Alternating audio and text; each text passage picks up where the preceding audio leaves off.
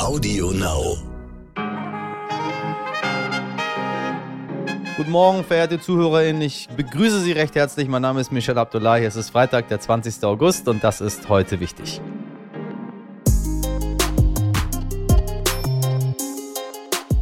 Ja, für die Frauen in Afghanistan ist die Machtübernahme der Taliban ein Albtraum, meine Damen und Herren. Gleich schildert uns die Aktivistin Düsen Tekal, warum sie den Versprechen der Taliban nicht glaubt und was den Frauen im Land nun droht. Außerdem sprechen wir über eine geheimnisvolle Berufsgruppe, die Stringer. Ohne sie würde es kaum Reportagen oder Berichte aus dem Ausland geben. So viel kann ich Ihnen jetzt schon einmal verraten. Wir schauen aber zunächst mal auf die Meldungen des Tages. Eine dritte Corona-Impfdosis wird für die meisten geimpften Deutschen in diesem Herbst nicht nötig sein. Das sagt zumindest der Virologe Christian Drosten. Eine Ausnahme könnten sehr alte Menschen sein, deren Immunschutz nach einem halben Jahr erstmal abnimmt.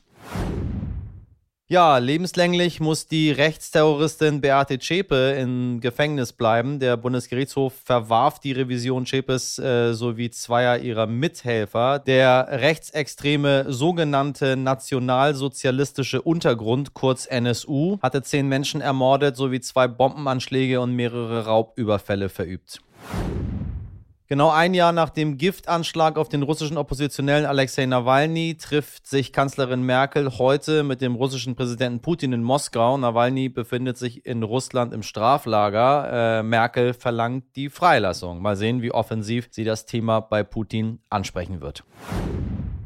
Ja, 83 Prozent aller deutschen Unternehmen klagen über Lieferengpässe bei Rohstoffen und Vorprodukten. Das hat eine Umfrage des Deutschen Industrie- und Handelskammertags ergeben. Insbesondere Computerchips, aber auch Stahl, Holz, Kunststoffe sind Mangelware. Wir haben ja auch in äh, diesem Podcast, meine Damen und Herren, schon über die Engpässe berichtet. Äh, für alle, die wie ich keine Wirtschaftsweisen sind, erklärt uns mein Kollege und Wirtschaftsexperte Roland Lindenblatt jetzt einmal in aller Kürze, wie es überhaupt zu den Engpässen kommt und warum das wichtig ist. Ja, die Lieferengpässe, die treffen äh, derzeit Unternehmen eigentlich in ganz Deutschland. Äh, ganz prominent ist wahrscheinlich das Beispiel der Autohersteller, die keine Chips bekommen haben.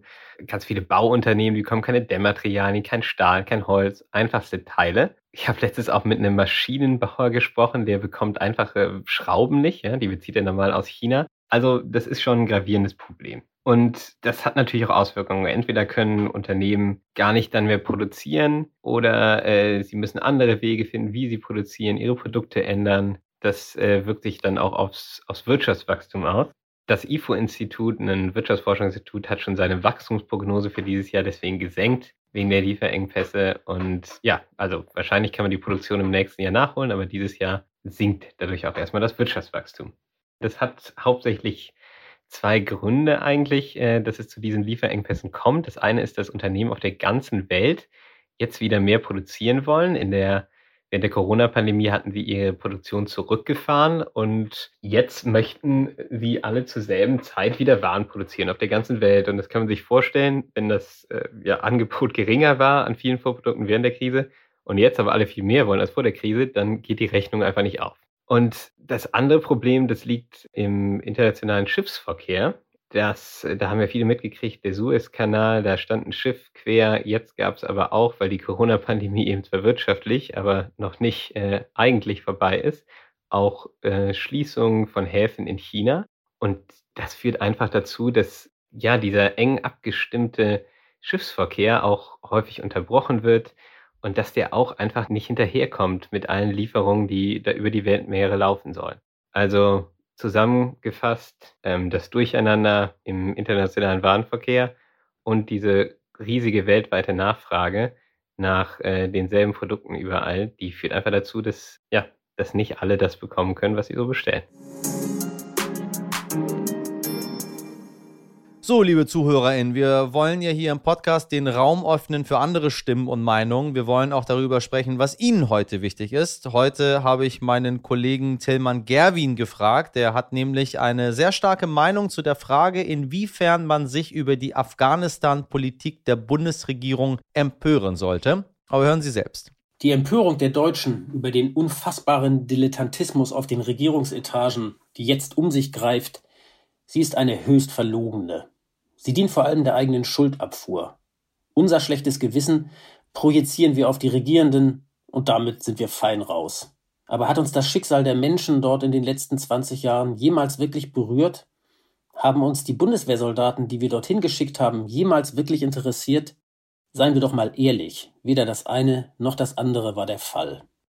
Jedes Volk hat halt die Politiker, die es verdient. Und die unfassbare Schlunzigkeit und Bräsigkeit von Merkel, Maas und Co. auf den letzten Metern dieser Afghanistan-Mission, sie ist nur die konsequente Fortsetzung dessen, was unser Land, was wir alle uns über Jahre an Schlunzigkeit und Bräsigkeit gegenüber dem Afghanistan-Thema geleistet haben. Jetzt plötzlich sind wir Deutschen ein Volk von Lehnsesselstrategen, ein Kollektiv der Besserwisser, die alles ja vorhergesehen haben. Millionen von Militärexperten machen es sich zu Hause auf der Wohnzimmercouch vor der Tagesschau gemütlich und wissen natürlich ganz genau, wie man die Evakuierung von Botschaftspersonal und Ortskräften angehen müsste, wobei sie es dann doch besser finden, wenn das andere, im Zweifel die US-Soldaten, für uns übernehmen. Zu besichtigen ist also der Deutsche ohne Michel, der die Lösung der Probleme gerne delegiert, aber mit kostenlosen moralischen Belehrungen dafür umso schneller bei der Hand ist.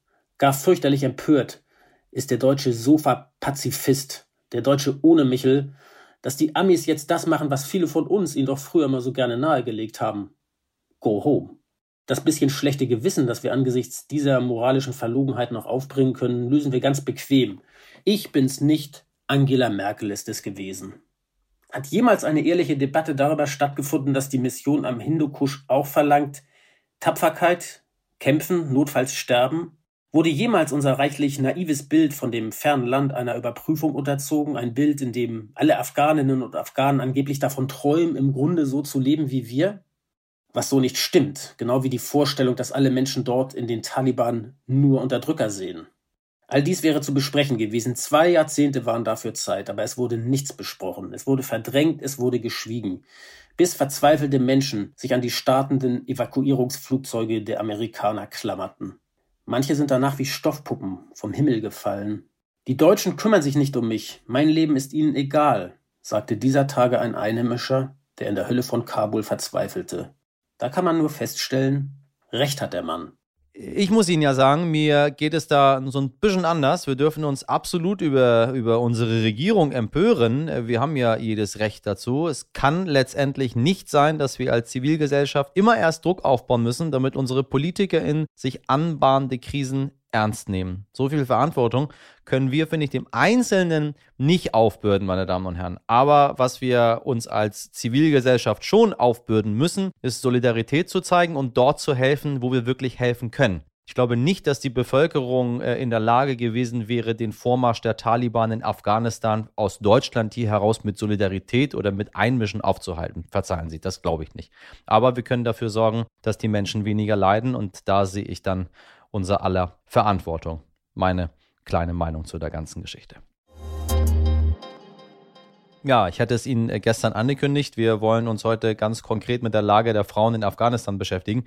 Die Angst ist nämlich groß, dass Frauen besonders unter der Taliban-Herrschaft leiden werden, so wie beim letzten Mal, als die Islamistengruppe an der Macht war. Als Frauen ohne Burka nicht das Haus verlassen und sie nicht arbeiten durften und Mädchen der Schulbesuch verboten war.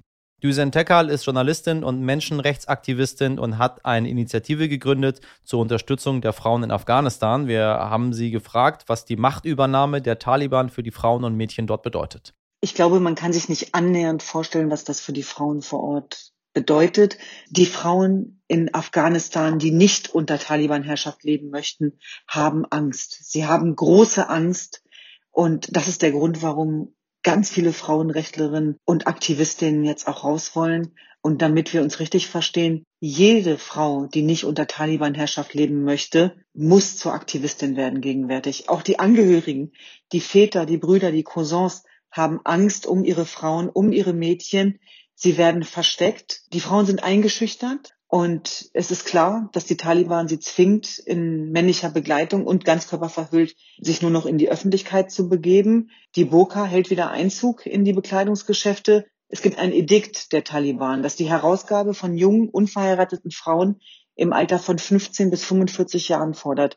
Sie werden als Kriegsbeute bezeichnet und mit Taliban-Kämpfern verheiratet. Und das ist eine Verletzung der sexuellen Selbstbestimmung der Frauen und Mädchen und geht mit schwerer Traumatisierung einher. Ja, nun sind ja nicht alle Menschen in Afghanistan gegen die Taliban. Wer sind denn die Männer und Frauen, die das neue System ablehnen? 63 Prozent der Bevölkerung, die Jüngeren, Männer wie Frauen, haben in den letzten Jahren gewisse Freiheiten ja genossen. Die sind zur Schule gegangen, genauso wie wir, die haben studiert. Da sind Journalistinnen dabei, die wir gerade sehen, die mutigen Journalistinnen, die sich immer noch vor die Fernsehkameras stellen und dafür auch Gefahr laufen, zur Zielscheibe gemacht zu werden. Ärztinnen, Rechtsanwältinnen geworden. 50 Prozent der Studenten in Afghanistan sind Frauen. Die haben den Duft der Freiheit eingeatmet. Diese Freiheit wollen sie behalten. Aber das wird mit der Taliban nicht zu machen sein. Jetzt geht es tausend Jahre zurück. Die Statements der Taliban in den vergangenen Tagen klangen aber eher so, als ob sie sich in den letzten 20 Jahren weiterentwickelt hätten. Mädchen sollen in die Schule dürfen, Frauen dürfen arbeiten. Sind die Taliban nicht so ein bisschen gemäßigter geworden? Die Taliban ist nicht dumm. Die verkaufen sich sehr, sehr gut im Moment, weil sie wissen, dass die ganze Welt zuschaut. Aber sobald die Kameras weg sind, blüht den Frauen wirklich Grausames. Und das ist nichts Unbekanntes. Die Gräueltaten der Taliban sind hinlänglich bekannt. Und ich warne davor, mit der Taliban zu verhandeln. Düsen, was tut deine Initiative konkret, um den Frauen zu helfen? Die Frauen vertrauen den Taliban nicht und sie wissen warum.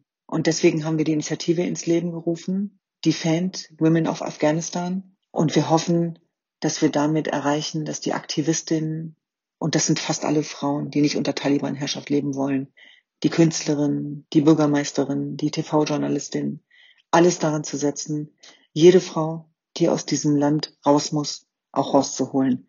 Und dafür müssen wir Möglichkeiten zur Verfügung stellen. Übrigens, wenn Sie das Thema der afghanischen Frauen noch tiefer interessiert, hören Sie gerne in Folge Nummer 79 rein. Dort schildert meine Kollegin Cornelia Fuchs eindrücklich das Leben der Frauen, als die Taliban das letzte Mal an der Macht waren, vor gut 20 Jahren. So, verehrte ZuhörerInnen, und damit wir als Medien über die Missstände, aber auch die Fortschritte in der Welt berichten können, müssen wir vor allem eins, hinfahren, mit den Menschen sprechen, uns ein eigenes Bild machen. Um vor Ort interessante Menschen zu treffen, aber auch um uns mit ihnen überhaupt verständigen zu können, brauchen wir Hilfe, vor allem vor sogenannten Stringern was genau die Aufgabe der Stringer ist und wieso die Stringer von RTL, Stern und Co. in Afghanistan jetzt auch in Gefahr sind. Darüber habe ich mich mit meinem Kollegen Steffen Gassel aus dem Auslandressort des Stern unterhalten. Steffen, ich grüße dich. Sag mal, wir haben diese Stringer, mit denen wir Journalisten äh, sehr eng zusammenarbeiten, ohne die es sehr vieles nicht funktionieren würde, insbesondere da, wo wir uns nicht auskennen. Was sind Stringer für unsere HörerInnen, die das nicht wissen? Stringer sind lokale Mitarbeiter, mit denen ähm, äh, Auslandsreporter beim Stern, bei anderen Medien zusammenarbeiten äh, an Orten, wo man einfach darauf angewiesen ist, ähm, aufgrund von äh, Sicherheitsfragen, auch wegen Kontakte, auch wegen Sprachbarrieren, wenn man eine Übersetzung braucht, äh, auf Hilfe von Leuten, die sich vor Ort gut auskennen äh, und die vor Ort gut verdrahtet sind. Ähm, das sind häufig äh, lokale Journalisten, die sich dann äh, auch in der Zusammenarbeit mit äh, westlichen Reportern äh, was dazu verdienen, weil die natürlich bezahlt werden von uns. Und das sind für Auslandsreporter total unersetzliche Leute. Und das wird unterschiedlich gehandhabt. Manche Medien, ähm, auch wir, erwähnen die häufiger, ähm, auch nicht in der Autorenzeile, aber unter Mitarbeit und erklären auch gerne mal in einem Making-of, was der Anteil der Stringer an der Arbeit war. Wir haben auch schon äh, sogar Stringer gehabt, die äh, für uns geschrieben haben, äh, wenn wir zum Beispiel selber nicht vor Ort sein konnten oder die eine interessante Geschichte zu erzählen hatten. Aber das kommt nicht gleichermaßen bei allen Medien zur Geltung. Aber Stringer sind für Auslandsreporter total äh, unerlässlich und unersetzlich. Einfach auch äh, nicht nur was die Recherche angeht, äh, sondern gerade in Krisengebieten auch ähm, äh, unersetzlich für die, äh, für die Sicherheit, weil die sind vor Ort, die können im Zweifel äh, die Lage am besten abschätzen äh, und einschätzen und wissen, wo man hingehen kann, wann man wohin gehen kann und hören auch, wenn sich irgendwo eine Lage dreht. Äh, wenn sich dann äh, das Regime in dem Fall so äh, extrem dreht, wie jetzt gerade in Afghanistan, dann sind ja gerade diese Stringer die Menschen, die häufig dann als Kollaborateure gesehen werden mit dem vorherigen Regime und geraten häufig in das Fadenkreuz und dann in, auch in unmittelbare Gefahr. Also wenn wir von Ortskräften reden, meine Damen und Herren, dann reden wir auch von diesen Menschen. RTL, NTV und Stern äh, und viele andere haben einen Appell an die Bundesregierung äh, geschickt, genau diesen Ortskräften zu helfen. Wie kam das dazu? Und zweitens, was ist überhaupt daraus geworden? Das ähm, ist eine Initiative äh, von äh, mehreren Medien äh, gemeinsam. ähm, auf Initiative äh, des Zeitkollegen Wolfgang Bauer. Und ähm, das kam einfach so, dass uns allen, ähm, den Kollegen vom Stern, die in Afghanistan gearbeitet haben, genauso wie den Zeit- oder den Spiegelkollegen oder den RTL-Kollegen. Jeder hat diese Kontakte dort und jeder kennt diese Leute und ist, man bleibt ja auch, da, man bleibt ja auch mit denen dann in Kontakt, auch wenn man wieder weg ist und gerade keine Afghanistan-Recherche hat. Alle denken an die und alle wissen, wie gefährlich äh, die Lage für die ist. Und ähm, dann haben wir uns zusammengetan und gesagt, so, wir, äh, nicht was, wir, wir müssen was tun und sind aber von hier die Hände gebunden. Ähm, die Diskussion um die Ortskräfte der Bundeswehr war in Gang. Und es war wichtig zu sagen, die sind auch gefährdet, die sind vielleicht sogar am allermeisten gefährdet, weil sie, äh, weil sie mit äh, NATO-Armeen äh, zusammengearbeitet haben. Aber es gibt noch andere, die äh, genauso oder ähnlich gefährdet sind, den, die wir nicht vergessen dürfen. Äh, und dazu gehört eben sozusagen aus, äh, aus Reportersicht gehören, äh, gehören eben die Stringer dazu, genauso wie vielleicht aus Sicht der äh, GEZ äh, bestimmte Zivilgesellschaftspersonen, Frauenrechtlerinnen, andere auch noch dazu gehören. Ähm, aber wir als Medienschaffende haben uns halt dann besonders äh, äh entschieden für die, für unsere Stringer, für die Leute, die uns geholfen haben in der Vergangenheit, von dort zu berichten, uns einzusetzen. Dann haben wir diesen Appell gestartet äh, und am Sonntag veröffentlicht äh, und haben dann ähm, sozusagen in jeder Redaktion die Namen gesammelt von diesen Leuten, die mit uns kooperiert haben und ihren nächsten Angehörigen, äh, also Ehepartner, Kinder. Ähm, und äh, das ist dann zentral äh, über das Kanzleramt ans äh, Innenministerium und ans Auswärtige Amt äh, weitergeleitet worden. Ähm, am Montag und auch noch mit Updates in den, äh, in den Tagen seither. Ähm, und leider ist der Fortschritt seither ähm, nicht so richtig, äh, nicht, nicht so, wie wir uns gewünscht hätten. Äh, wir wissen zumindest vom Auswärtigen Amt, dass diese Liste jetzt äh, bei denen eingearbeitet worden ist in deren Systeme. Äh, es gibt aber keine klare Antwort bisher, okay, was passiert jetzt wann? Die Leute haben bisher keine Kontaktaufnahme äh, seitens, der, äh, seitens des Auswärtigen Amtes oder der Bundeswehr, die vor Ort ist, äh, gehabt. Die sitzen alle ähm, in mehr oder weniger äh, großer Angst und Gefahr und verstecken sich. Äh, also viele von denen, ich habe heute eine Sprachnachricht nicht äh, bekommen ähm, äh, von einem Stringer, mit dem hier ein Kollege äh, oft zusammengearbeitet hat. Bei dem waren die Taliban schon zu Hause, aber er ist natürlich, weil er, weil er wusste, dass er gefährdet ist, woanders hingegangen. Der ist bei Verwandten von Verwandten von Verwandten, wechselt ständig die Wohnung und fragt sich, aber ja, okay, ich stehe jetzt auf der Liste, wann passiert denn was? Und das Auswärtige Amt ist bisher nicht in der Lage, uns eine Art von Fahrplan äh, zu geben. Zum Beispiel zu sagen, wer kommt wann dran? Evakuieren wir jetzt erstmal die Ortskräfte der Bundeswehr? Kommen dann die Leute von NGOs, von äh, Entwicklungszusammenarbeitsorganisationen dran und dann vielleicht die Stringer oder wie ist das oder wann informieren wir die und wenn wir die informieren, was soll dann passieren? Denn das Problem ist ja, dass die Lage immer noch unübersichtlich ist und, und gefährlich ist und auch bleibt. Und selbst wenn das Auswärtige Amt dann vielleicht irgendwann sagen konnte, so, ihr nächste Flieger, da könnt ihr rein, äh, dann ist überhaupt nicht klar, wie diese Leute es dann dahin schaffen sollen.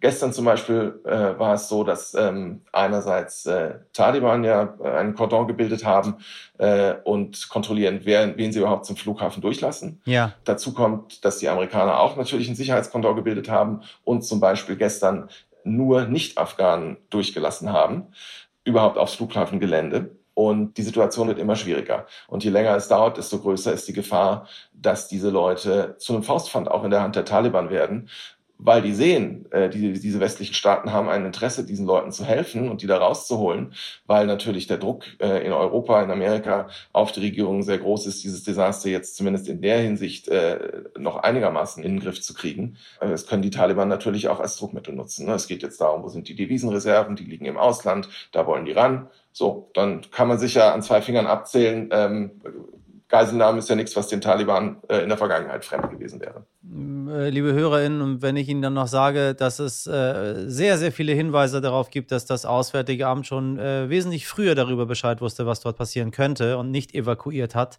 bekommen äh, die Worte, die wir eben gerade gehört haben, noch ein ganz anderes Gewicht. Äh, und für mich bleibt das Ganze, wie unser Land damit gerade umgeht, absolut unerträglich, weil auch ich habe mit vielen solcher Menschen zusammengearbeitet und kann mir sehr gut vorstellen, was für eine Gefahr die Menschen sind. Ähm, wir bleiben dran. Wir gucken, wir können nichts anderes machen momentan, außer weiter zu beobachten. Steffen, ganz herzlichen Dank für deine Einschätzung. Sehr gerne. Heute nicht ich. Zum Abschluss möchte ich Ihnen gerne eine gute oder auch mal lustige Nachricht mitgeben. Einen kleinen Schmunzler für den Tag. Äh, wenn Sie generell so ein bisschen grummelig drauf sind, meine Damen und Herren, alles im Leben doof finden, machen Sie jetzt einfach aus. Ja, aber für die, die das Leben auch so ein bisschen positiv sehen, ist das vielleicht eine schöne Nachricht. Denn äh, wohnen Sie zufällig in Brandenburg, ist jetzt hier die Frage. Genauer gesagt im Wahlkreis Dahme, Spreewald, Telzow, Fleming 3. Oberstre. Was? Das ist, äh, so heißt das? Nochmal, warte. Das muss, das muss ich jetzt einmal korrekt ablesen, meine Damen und Herren, sonst äh, das kann ich mir nicht merken. Der Wahlkreis heißt Dahme Spreewald, Teltow Fleming 3, Oberspreewald Lausitz 1. Dann können Sie bei der Bundestagswahl am 26. September einem ganz besonderen Kandidaten Ihre Stimme geben. Einem Kater namens Bobby. Ja, Sie haben richtig gehört. Der parteilose Kandidat Michael Gabler bewirbt sich dort nämlich um den Einzug in den Bundestag und sollte statt einer Partei ein Kennwort angeben. Damit war gemeint ein Wort, das seine politische Agenda beschreibt. Er hat diesen Hinweis aber missverstanden und wohl gedacht, er müsste eine Art Passwort angeben und schrieb deshalb dem Namen seines Katers Bobby auf. Somit steht Bobby auf dem Wahlzettel. Traurig für seinen Besitzer. Vor zwei Wochen ist ihm das Tier entlaufen. Ob Bobby der Druck, in den Bundestag einziehen zu können, vielleicht zu groß geworden ist, wir werden es nie erfahren. So, ein kleiner Scherz natürlich. Wir hoffen, dass Bobby bald wiedergefunden wird. Das war's für heute. Wenn Sie mir eine Mail schreiben möchten, erreichen Sie mich unter heute wichtig at stern.de. In der Redaktion von heute wichtig sind Sabrina Andorfer, Miriam Bittner, Dimitri Blinski, Malte Born und Martin Schlack. Die Produktion dieser Folge hat Nikolas Femerling für Sie übernommen. Mich können Sie dann ab Montag 5 Uhr wieder hören. Abonnieren Sie uns gerne, empfehlen Sie uns gerne weiter, meine Damen und Herren, auf allen Plattformen Ihres Vertrauens. Dann verpassen Sie keine Folge. Und jetzt wünsche ich Ihnen einen wundervollen Freitag und tolles Wochenende. Bis Montag, Ihr Michel Abdullahi.